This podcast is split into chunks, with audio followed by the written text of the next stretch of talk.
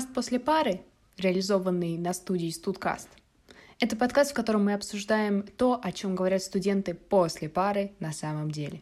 Сегодня люди возраста от 18 до 25 лет — это не просто беззаботная молодежь, которая живет тусовками, весельем после того, как заканчивают учебный день.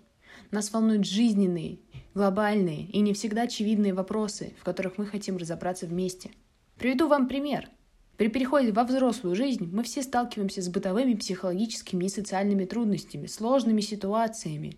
Но мы не знаем, как с ними справляться, ведь ни в школе, ни в ВУЗе нам не дают ответа на эти вопросы. В первом сезоне подкаста «После пары», которое называется «Как взрослые», мы пытаемся понять, как жить в этом мире, полном сложностей и ответственности. Мы обсудим, где найти работу и жилье, как организовать финансы, как выстроить личные взаимоотношения, что делать, чтобы не выгореть и как ходить к доктору. Естественно, мы не забываем о совмещении всего этого с учебой, поэтому про учебу мы тоже с вами поговорим. Слушайте наш подкаст совсем скоро на платформе в подкастах ВКонтакте, на Apple подкастах и на Яндекс Музыке.